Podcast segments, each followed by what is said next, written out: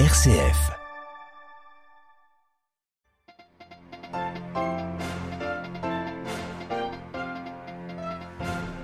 Plus les uns contre les autres. m'attendre à de belles découvertes et à d'enrichissantes rencontres. Vox Mundi, Une émission de Radio Vatican présentée par Delphine Allaire. Bonsoir, soyez les bienvenus à l'écoute de Vox Mundi, l'émission hebdomadaire de Radio Vatican. Dans cette nouvelle édition, en ce samedi saint, veille de Pâques, nous vous proposons une réflexion sur le sens de la résurrection. Résurrection au pluriel, c'est le titre de l'ouvrage récemment publié par le philosophe catholique Denis Moreau aux éditions du Seuil. Ce sera dans quelques instants dans notre rubrique Supplément d'âme. Mais avant cela, revenons sur la semaine sainte et le Triduum Pascal au Vatican avec vous, Marine Henriot. Bonsoir. Bonsoir Delphine. Hier soir, lors de la Via Crucis, la croix fut portée le long des 14 stations par des familles du monde entier. Oui, et c'est le pape François lui-même qui avait choisi de confier les méditations à des familles parce que l'Église vit cette année l'année de la famille à Maurice Laetitia. Comme le veut la tradition, la célébration a commencé hier vers 21h15.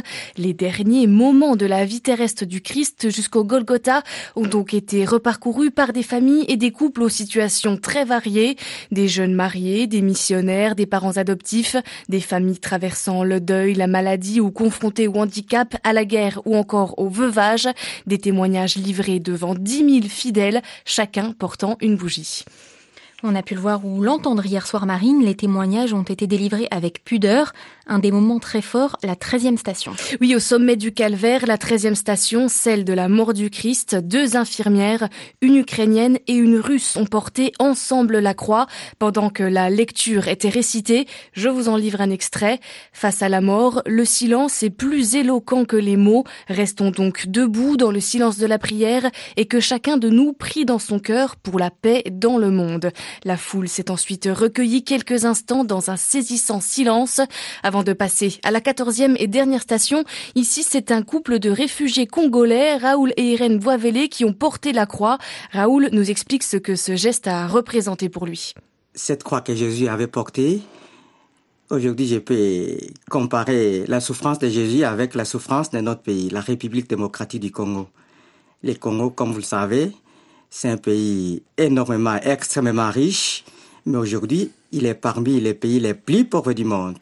L'instabilité politique et l'instabilité sociale règnent dans toutes les provinces. La République démocratique du Congo porte une croix qui pèse énormément. Mais je pense qu'un jour que cette croix pourra nous offrir aussi un grand sourire. Après deux ans de pandémie, ce Triduum Pascal renoue aussi avec la tradition.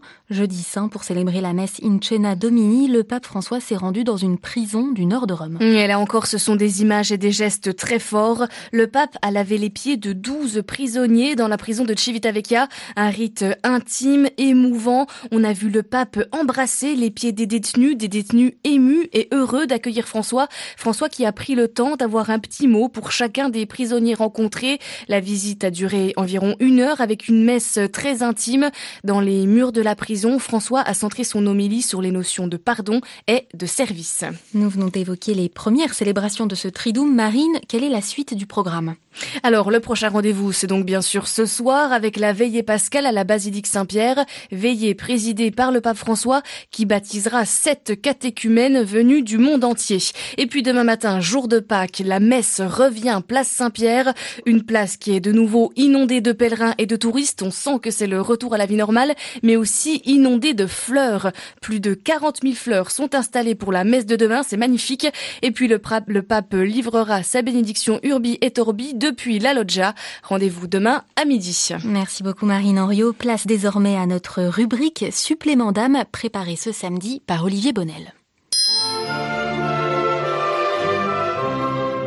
Supplément d'âme.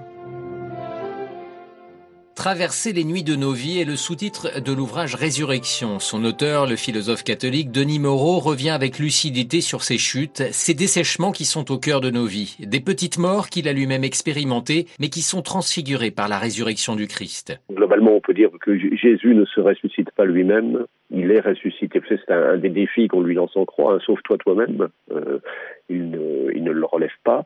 Euh, il est ressuscité par la, la, puissance du Père.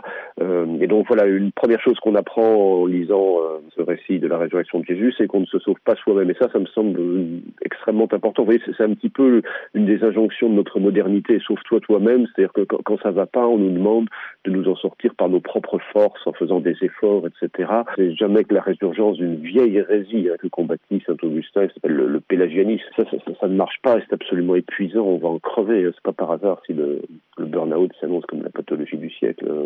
Donc voilà, ça c'est un modèle qu'on pourrait dire auto-résurrectionnel, quel modèle euh, que notre euh, modernité tend plus ou moins à nous imposer. C'est pas celui de la sagesse chrétienne. La sagesse chrétienne, ça consiste à dire, euh, ça c'est le cri qui monte un peu partout dans les évangiles. Hein, c'est quand ça va pas, c'est sauvez-moi, sauve-moi, je, je péris. Donc là, la sagesse chrétienne, quand nous sommes à terre, euh, ça consiste à euh, essayer de, enfin, à avoir cette sagesse de, de demander à l'aide. Alors ça peut être l'aide de Dieu, l'aide des hommes, et puis l'aide de Dieu se déployant par le truchement de, de celle des autres. Des réalités sombres, contemporaines, mais des étincelles de lumière ne sont jamais loin. Et la réponse chrétienne à la question de la mort fait faire un pas de plus sur toutes les réponses apportées par les philosophes. Les gens me disent souvent, euh, moi je n'ai pas peur de la mort, mais ça j'y crois pas. Je pense que de, dans des circonstances ordinaires, tout, tout, le monde a peur de sa mort. Enfin, on le peut bien. Si, si je suis malade et en risque de mourir, je vais chez le médecin. Euh, si on m'agresse dans la rue, je, je me bats ou je, je m'enfuis. Enfin, je, je ne laisse. On voit bien que je, la mort n'est pas vécue comme quelque chose de souhaitable.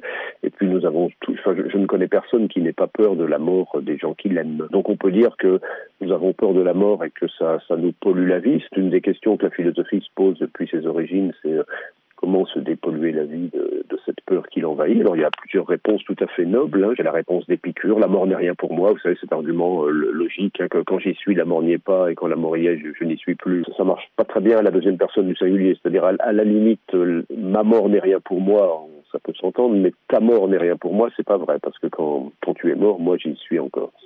Euh, il y a la réponse de Montaigne qui consiste à dire euh, il faut penser à la mort toute la journée pour la dédramatiser autant que possible. De Spinoza, alors c'est la réponse inverse. Spinoza, c'est autant que possible ne jamais penser à la mort, mais ça, ça me paraît, euh, paraît difficile. Et puis vous avez la réponse chrétienne, alors qui est, qui, est, qui est, pas facile à admettre. Cette réponse qui est assez radicale. La, mort a été vaincue par Jésus-Christ. Si on le croit, ça change la vie. Et donc la, proposition chrétienne me paraît une proposition euh, parmi toutes celles qui sont faites pour essayer de nous dépolluer de la peur de la mort, une proposition assez performante. Résurrection est un ouvrage qui vient rappeler combien le tragique fait partie de notre existence, mais combien le Christ aussi, par sa résurrection le troisième jour, vient habiter et transformer notre présent. Voulais faire une formule, hein, c'est un peu facile, mais je dirais Jésus n'est pas seulement ressuscité une fois un jour, il y a à peu près 2000 ans, il est aussi ressuscitant, c'est-à-dire il s'invite dans nos vies comme puissance de relèvement et réveil.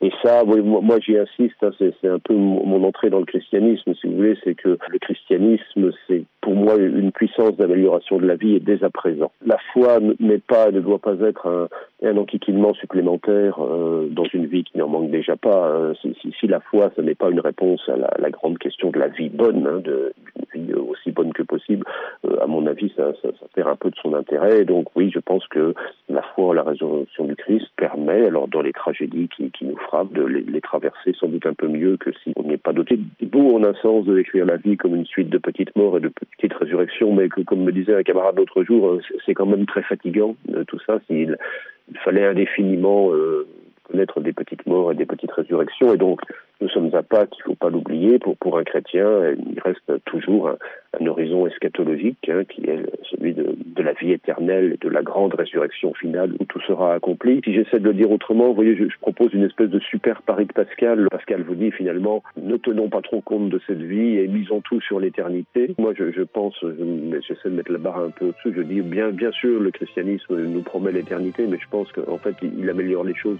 dès à présent.